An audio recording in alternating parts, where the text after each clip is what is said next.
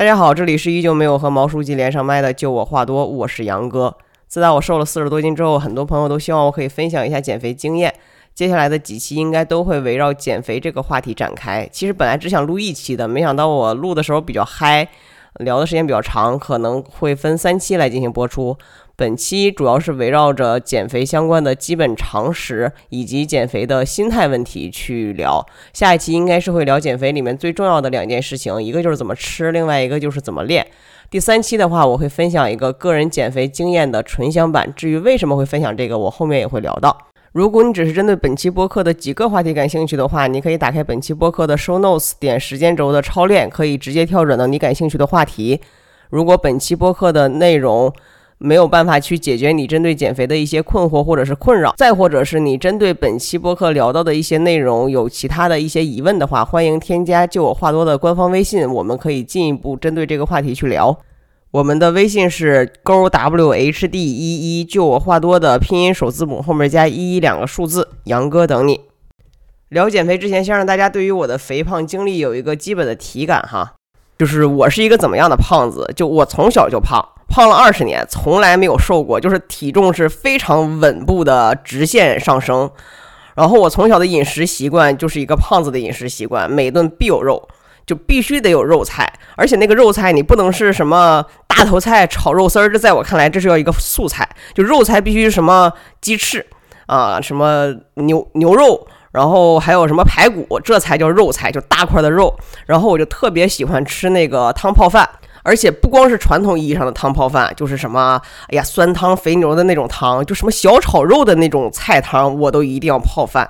哇，就我觉得人生最好吃的就是你，你那个剩菜，然后第二顿的时候，你把它跟大米饭咔咔一块炒，我去，太香了，就是拌饭。还有什么吃剩下的烤鱼，然后第二顿把它跟大米饭在。锅里一烩，好像那个长沙那边叫烩饭还是叫烫饭，哎，巨好吃。然后我的每一条裤子你拿出来，就小时候它的那个裆基本上都是就只剩下一层薄薄的纱，就是感觉它马上就要磨漏了。就是我在我瘦下来之前，我从来不知道原来人的两腿在走路的时候是可以不用摩擦的，它原来是有缝的。你知道从小就是一个胖子，他是一个什么体验？就我觉得我的人生发展道路特别的窄，就我基本上只有两条路线可以走。一条路线就是做一个被人校园霸凌、被人欺负、十脚踹不出来一个屁的自卑的胖子。然后另外一条路呢，就是我自己先把我自己打倒，就我先躺下，我自己各种自嘲、各种反讽，然后各种拿自己开玩笑，你就伤害不了我。哎，就好死不死，我走了后面这条路，就变成了一个幽默的胖子，我觉得也挺好。我现在是一个幽默的瘦子了啊，然后基本上我就是这样的一个人，胖了二十年，从来没有瘦过。为什么是二十年呢？基本上就是从我二十岁的时候，就我大二的时候。我开始了我的减肥之路，直到现在，就大家不要慌啊！就直到现在不代表我痛苦了这么多年，我后面会慢慢讲到。我只是想表达，就我的减肥经验非常的丰富，长达数年，对吧？然后我的成功经验也有，失败经验也有啊。我失败经验之丰富，就是你所经历过的一切我都经历过。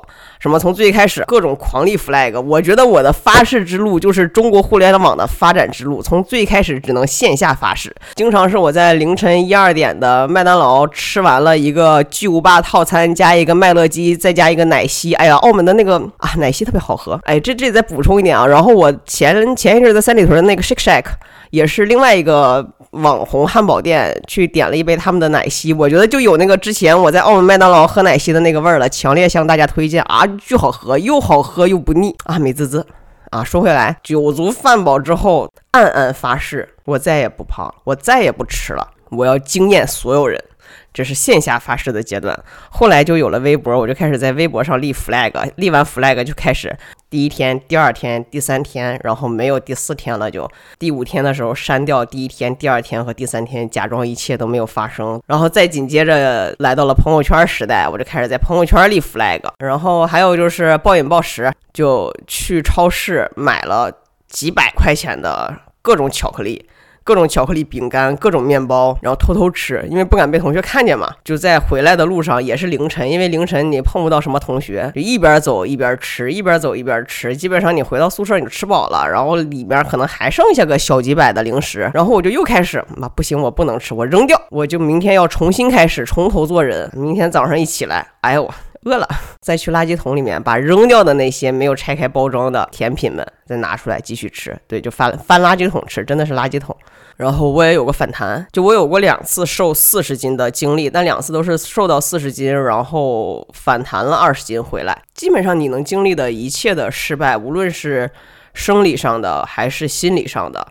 我都经历过，然后当然我的成功经验也不少，对吧？就先不说小重量的，就大重量的，单次四十斤的减重经历我就有两次。第一次是从一百六到一百二啊，就纯靠不吃年轻，但是这是不对的，我后面会讲。然后第二次就是从一百四瘦到一百，控制饮食加运动，哎，你看就高级了很多。第一次就靠不吃，第二次是靠控制饮食加运动，这是我后面会讲的重点。呃，我现在的体重大概是一百二十斤不到，然后我现在在进行。非常难受的刷脂的阶段，我的减肥经验就哪怕是我这一次在刷脂的时候都没有我想象的那么痛苦。然后我后面也会去讲，反正我整体的。成功下来的几次减肥经验都没有说特别的痛苦，然后像你们视频里看到的各种什么流黑，呃，各种什么流泪流汗，然后觉得自己多艰难，不拉不拉就没有没有那么那个没有那么励志啊，就至少整体的过程在我看来没有那么的励志，没有那么的艰难，就瘦下来恨不得哎握紧拳头对天空大吼一声我可以，没有没有的，就是非常的 peace and love，但我觉得挺好的，因为我觉得大部分人也不是。那种人就哎呀，我后面会也会讲到大家就是普通人，好吗？我们普通人有普通人的方法，我们就慢慢讲啊。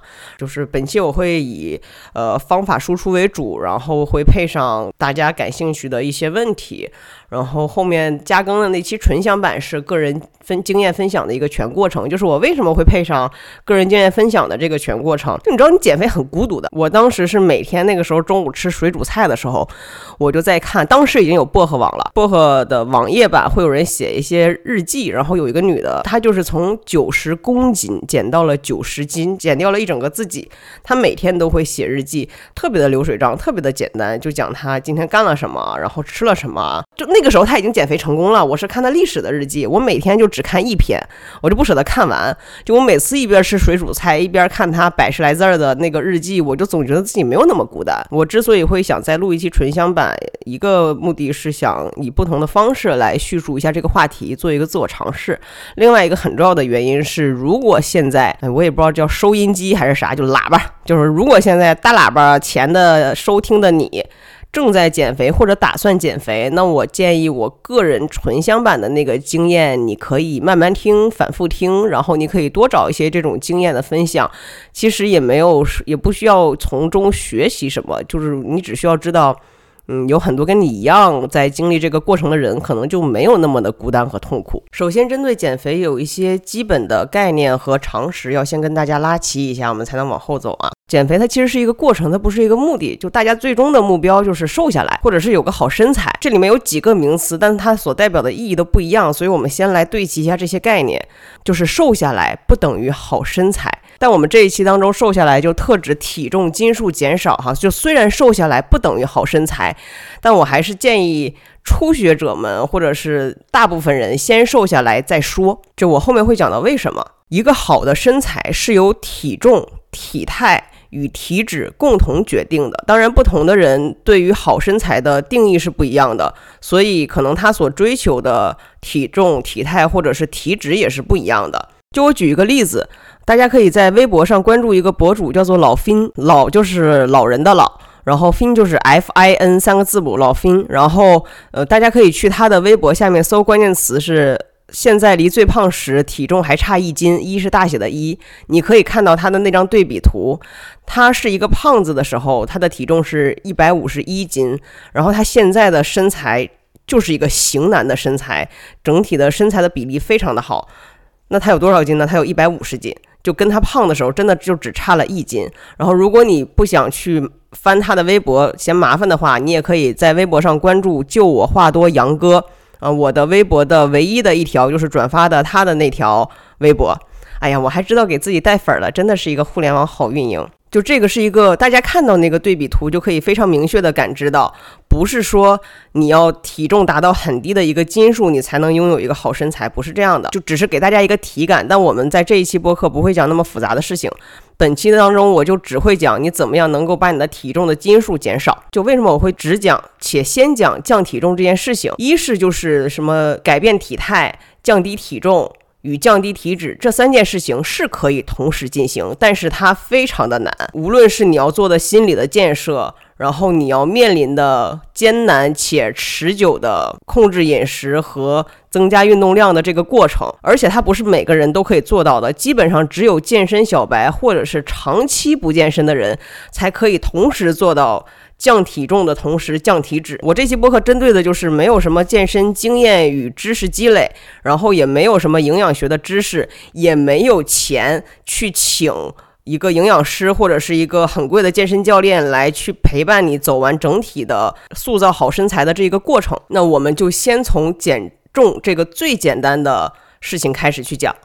就当你有了减重经验了以后，然后你很珍惜你。减重之后的身材，或者是你有欲望想拥有更好的一个身材，你就会自主的去研究身材相关的问题了。带着你的减重过程当中积累的各种各样的经验，我始终觉得人必须得。从内而外，发自内心的对做一个更好的自己，无论是身体上的还是心理上的，有一个强烈的欲望或者是渴望的时候，你通过自驱，你才能去学习和研究适合自己的一些塑造好身材的方法。这个东西光靠讲是没有用的。而且我现在讲一些特别复杂的饮食结构的调整，特别复杂的一些有氧和无氧的健身知识，你即使听懂了，你也做不到，因为。脑子是脑子，身体是身体。你现在的身体状况是没有办法去做到我讲的一些比较复杂或者是高阶的一些健身的训练，或者是饮食的控制的，就是你控制不了。因为我就是一个很没有毅力的人，我默认听我这期播客的喇叭前面的人也不是一个很有毅力的大神。如果你有的话，你就随便尝试网上各种各样的方法，每天吃什么水煮白菜，你也能瘦下来。虽然那很不健康。就是先讲第一点，就是瘦下来是不等于好身材的。但是我们先瘦下来再说。呃，瘦下来也就是减重，我们要了解一下它的底层逻辑，就是，哎呀，不好意思，我们互联网人就喜欢扯这些有的没的的破词儿，对吧？就是它的科学原理有且只有一个，就是总消耗大于总摄入，有且只有一个，没有其他的。就你在网上看到的所有的什么减肥的方法、减肥的课程、训练营，然后什么各种减肥药，都遵循了这个基本原理。我们前提假设就这些都是有用的啊。如果它有用，那它遵循的就是总消耗大于总摄入的这个科学原理；要不它就是通过一些方法来抑制你的食欲，让你摄入的没有那么多。要么他就是通过让你窜稀或者是一些训练营，就疯狂的让你去跑，同时他控制你的饮食，让你的总消耗增加的同时总摄入减少。大部分的药物，我不能说全部，因为我没有穷尽去了解现在市面上可被使用的所有的跟减重相关的药物，但我个人对于大部分的药物都是持非常排斥的态度的。就我整个的减肥生涯这十二年里，从来没有任何一次。减肥是通过吃药来完成和实现的，就为什么不推荐药？就其他的你都可以去尝试，因为药这件事情，就是我始终相信痛苦早晚都会来，就是无非是过程中还是过程之后了。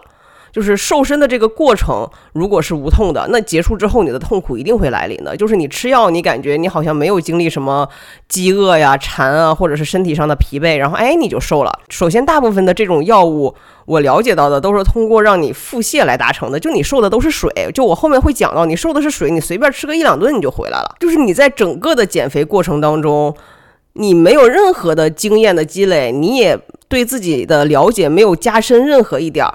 就是我虽然说瘦下来再说，但我觉得这个瘦下来再说的前置假设是我们在瘦的这个过程当中或多或少积累了一些经经验，无论是对自己身体的了解，还是对一些运动基础知识的了解，哪怕你没有坚持住，但是你有经验。但吃药你没有任何的经验，你唯一的经验就是我不应该吃药去减重，所以真的不推荐大家去吃减肥药，而且它对身体有什么损害是不知道的。是药三分毒，哎呀，我们老祖宗说的话它是没错的，是药三分毒，我都不知道。它有啥副作用？大家就咔咔吃。当然，就是我尊重每个人的选择。反正就是你无论使用哪种方法瘦下来，最终可以保持下来的人，就一定都是都是在这个过程当中，或者是你见到了你。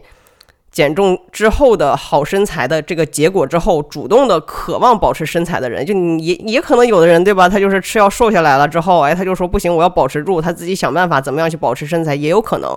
但一是这个可能性很低，二是药物的副作用确实没有人知道，它可能是在十年或者二十年之后才有体现的。就你减重，你有一个好身材，不就是为了做更好的自己吗？你你减下来了，你自己人没了，对吧？身体瘦下来了，人没了，有什么用啊？对吧？范老师告诉过我们这个简单的道理。我刚才在讲科学原理的时候，一直在提的两个词是消耗和摄入，我没有去讲什么卡路里、碳水、脂肪。为什么？是因为大部分的人根本没有能力去区分这些名词的区别，所以就会导致很多人陷入一些零系骗局。哎，这个零怎么总骗人？真的是，就是这里面就多讲一句啊，就是不要陷入什么零糖、零卡、零脂、零蔗糖等零系骗局。骗局我打个引号，好吧，以免被被说诽谤。就也不叫骗局吧，不叫骗局，我也不知道叫啥，就是零系的局啊。就是那些零不代表没有摄入，朋友们，那些零不代表没有摄入。你们所吃进去的零系的东西，无论它主打的是零什么玩意儿，你们去看一眼后面的配料表，后面的配料表里面只要有一项上面有数字，且那个数字不是零，就证明你有摄入东西。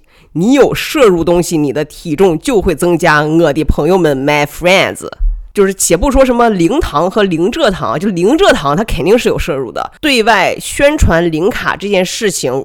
国家是有一个标准的，不是说没有摄入才是零卡啊。我去网上查了一下，就大概的逻辑就是，当你的每一百克的能量什么小于一个值之后，你就可以对外宣称零卡。所以什么零卡这件事情就不要信，零蔗糖就更不要信。零糖它只是没有糖，你去看看它有没有碳水，你去看看它有没有脂肪。当然，这些零系的产品比类似的非零系的产品，它肯定会让你的摄入。减少，但不代表是零，你就往死里喝，往死里吃，你还是会胖的。朋友们，不要骗自己了，也不要被骗。只要你吃东西，你就会有摄入，请记住这一点。而如果你想要体重减轻，如果你想要减重，那你就必须要保证你的总消耗是大于你的总摄入的。不是说你不能去吃东西，也不是说你不能去吃那些零系的产品，我只是在告诉你，那些零系的产品，它是会让你摄入的，它是会让你的摄入增加的。去看配料表。你不用管那些配料表前面的什么碳水化合物、脂肪那些玩意儿都是个啥，你就去看后面的数字有没有，有有就代表有摄入，就这么的简单啊！我刚才在讲消耗跟摄入这两个概念的时候，一直在围绕着摄入去讲的比较多，围绕着消耗讲的去比较少。为什么呢？哎，又是我们老祖宗的话：七分吃，三分练。在减重这件事情上面。饮食是远远要比运动重要的。其实无论是减重减脂，就是反正你想要塑造一个好身材，饮食是远远要比运动重要的。为啥？这很简单，就是这个重要核心就体现在效率上，就是你单位时间内吃饭的影响是远远大于运动的。你吃一个小时，你能吃多少？你运动一个小时，你才能运动多少？就我举自己的一个例子，我三十二岁，一米六四点五，哎呀，有的时候一米六四吧，好吧。我三十二岁，女性，一米六四到一米六四点五之间。我游泳一个小时的消耗大概是五百多卡。这个五百卡是个什么概念？它就相当于一个麦当劳的套餐，而且是相对低脂的麦当劳的套餐。就它低脂到一个什么程度？大家去点外卖的时候会发现，它专门有一个 tab，就是有有一个页卡叫做五百大卡套餐。他觉得五百大卡已经很少了，但你要消耗这五百大卡，你至少要游泳一个小时。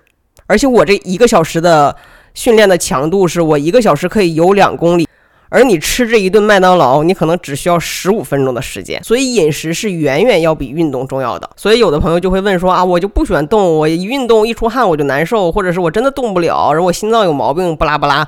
我我如果想减肥，我如果想瘦身减重的话，可不可以不运动？可以。我们先不管后果啊，就首先就是结论就是，如果你想减重，你是可以不运动的，但是你绝对不可以不控制饮食。当然，就是不运动的减重会有一系列的后果，我后面会讲到。另外一个问题就是，哎，那我每天运动，我是不是可以随便吃？不可以，好吧，我把你的路就彻底堵死。我担心我没有讲到这一句，有的人就会有一些妄想，有一些痴心妄想。别妄想，你即使每天运动，你也不可以随便吃。所以就是你要是想减重，你是可以不运动的，但是你是不可以不控制饮食的。哪怕你天天运动，哪怕你自己觉得运动强度很大了，都不可以随便吃。什么我每天跳一个小时刘畊宏，你每天跳四个小时刘畊宏，你也不能随便吃，好吗？就别想了，朋友们。但是不能随便吃，不代表不吃，不代表忌口。你什么都可以吃，这个随便主要指的是量和频率的随便，就是控制饮食的意思，不是不饮食，它的重点是控制。当然，就是如果你想要高效的话，确实避免摄入一些食物是效率会更高。但我默认大家做不到。哎呀，你都听我逼逼叨叨现在了，你要是有那毅力，你就不会听这个了，对吧？所以我后面会讲到。不能随便吃，不代表需要忌口，不代表不吃，不代表你只能吃什么蔬菜水果，每天就喝那清汤寡水的。反正我不是这么瘦下来的。大家来跟我 repeat 一下，来跟我复习一下，饮食远远远远要比运动重要。你减重可以不运动，但是不可以不控制饮食。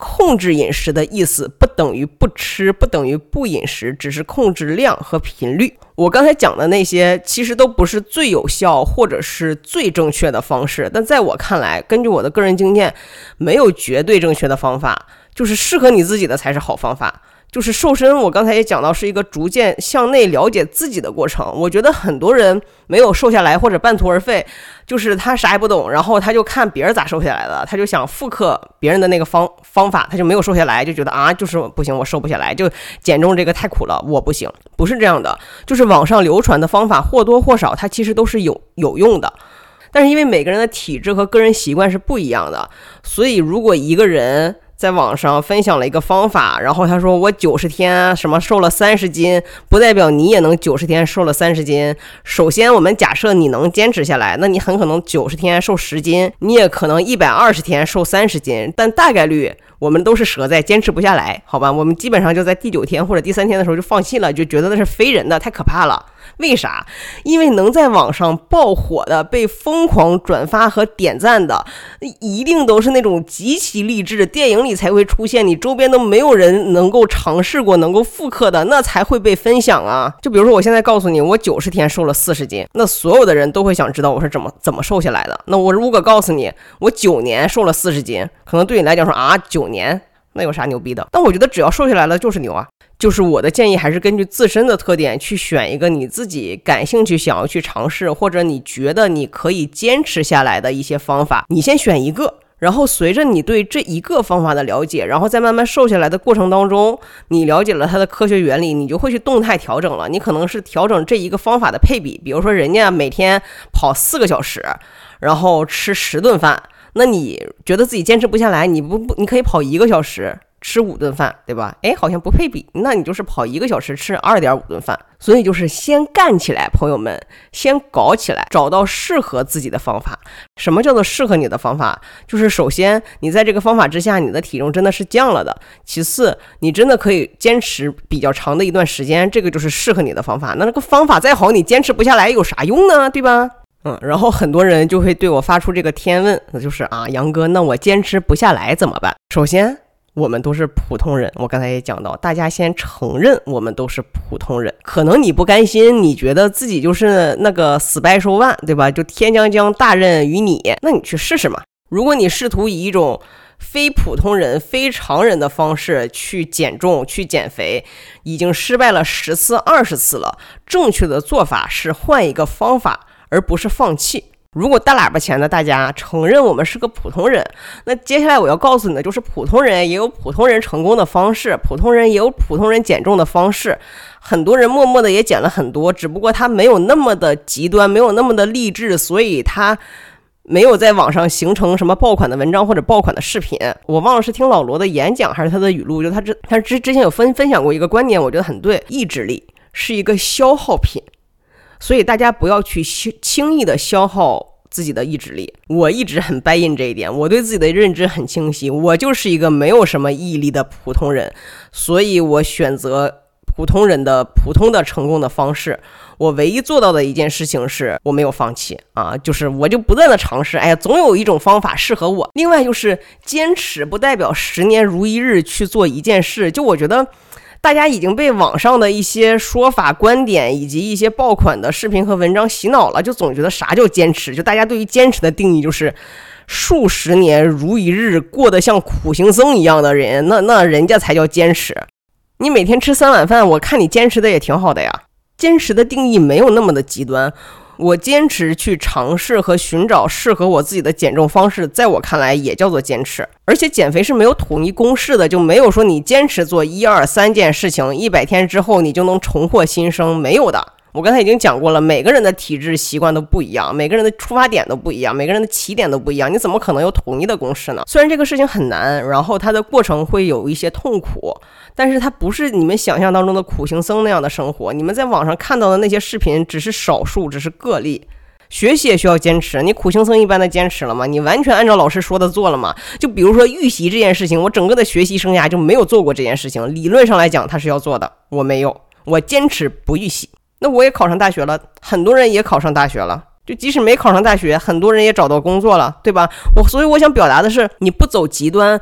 不做到那么的完美，不做到苦行僧，你也可以减重成功的。你可以先试试每天晚上少吃一半或者三分之一，对吧？就是你不要把它想成坚持，就不要想说我就今天开始我就要成为不一样的自己。没有人是一夜之间就脱胎换骨的。你不要前期蓄力太猛，前期太莽了，对吧？你就告诉自己，我每天晚上先试一下，少吃半碗饭或者少吃五口饭。如果试着试着就习惯了呢？就你把它当成一种习惯，那如果习惯了，那就习惯下去吧。就比如说我自己，我减肥的过程当中，大部分时间我是完全不吃晚饭的。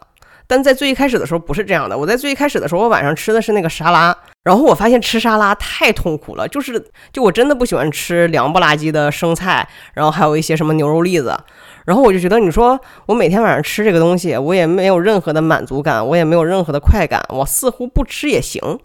那少吃一顿饭是不是就能瘦得快一点？那我干脆就不吃试试吧。然后我就不吃，哎，就不吃着不吃着，我就好久都可以不吃晚饭。大家往正向去走，对吧？习，我们就当培养一个习惯，培养不成就算了，别把它当成坚持。你想坚持失败，坚持失败，它是一个负向的循环的反馈，这很不好。另外很重要的一点，这个是我个人的失败经验，就是不要想着在一段时间内坚持某一件事情，啥意思？就不要想着什么，我这。九十天瘦多少多少斤，对吧？我三个月怎么怎么着，然后我未来半年怎么怎么着，就是一旦你设定了这样的一个时间段，那就意味着其实你是可以随时开始，也可以随时放弃的。就我不知道大家，反正我就有过这样的经历。比如说我要九十天瘦三十斤，反正我我看有人网上成功了，对吧？别人可以做到，为什么我不可以？我跟他们没有什么不一样啊，我们一样，对吧？然后我就五月一号开始。基本上在五月三号或者五月四号的晚上，我就有点扛不住了，然后我就会告诉自己：“哎呀，好想吃，怎么办？就吃吧，就先点个麦当劳，先吃。这一定是放弃完了之后就先吃，吃饱喝足了以后开始自我反思与自我唾弃。妈的，又失败了啊！咋办？没有关系，九十天而已，一年有这么多个九十天啊！今天五月四号，星期四。”我再吃三天，我吃到周日，我下周一啊，选个良辰吉日，周一开始，我继续。就是你永远想着，反正就那九十天瘦三十斤。首先九十天不用，首先九十天并不一定能瘦得了三十斤，好吗？其次你就会一直拖，一直拖，一直拖。不要想那么多，顺其自然，不要搞得很隆重。我今天开始减肥了，咔咔发朋友圈、发微博、改头像什么。我看过的大部分头像改成不瘦十斤不换头像，或者不瘦二十斤不换头像的人，最终都换了头像，but 他们没有瘦。你就顺其自然，突然某一天你可能就哎，要不我少吃点试试。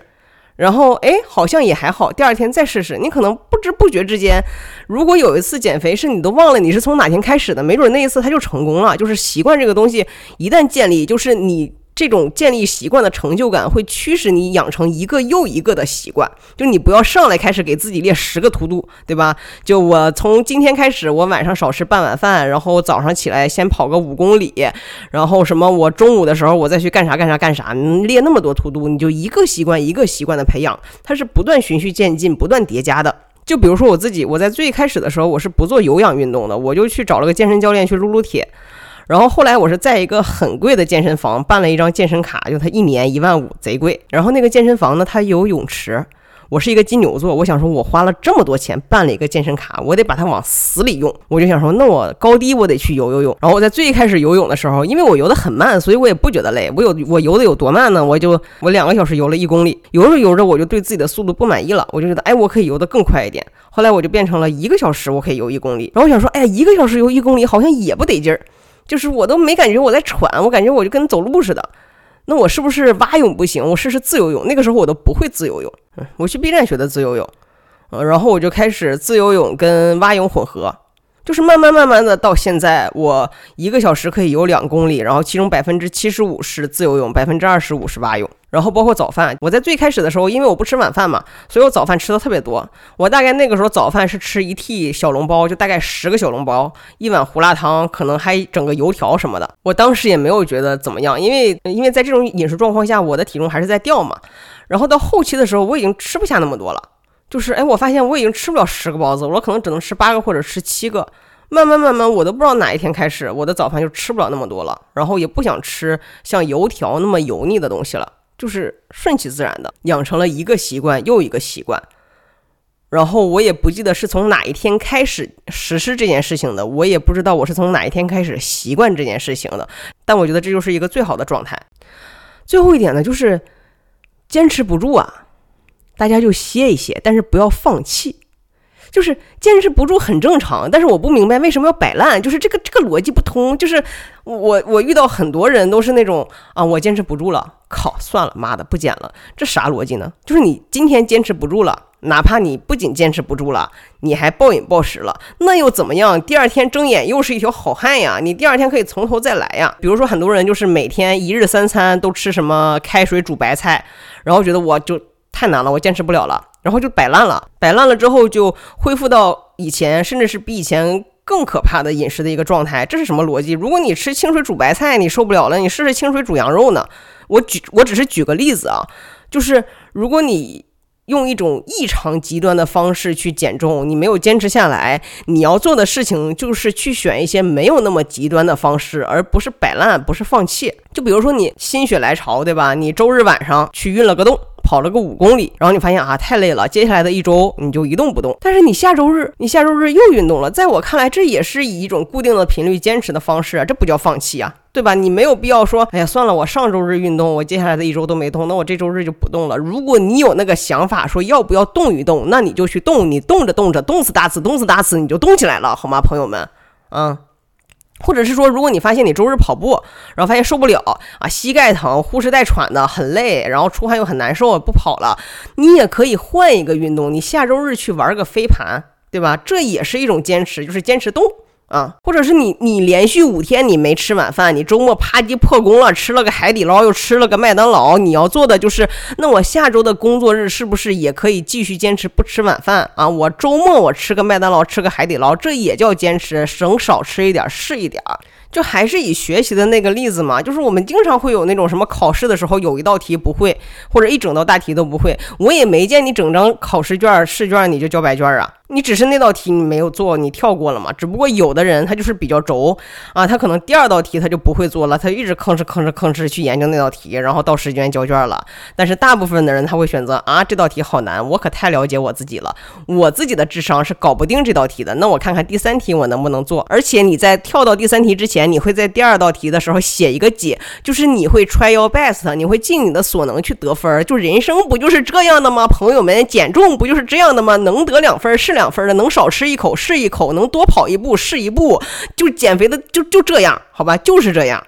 针对减肥的基本常识和心态，差不多我想聊的就这些了。然后我们这一期就到这儿，下一期的话会跟大家去聊减肥的最重要的两件事情，那就是怎么吃和怎么练。我们下期见，拜拜。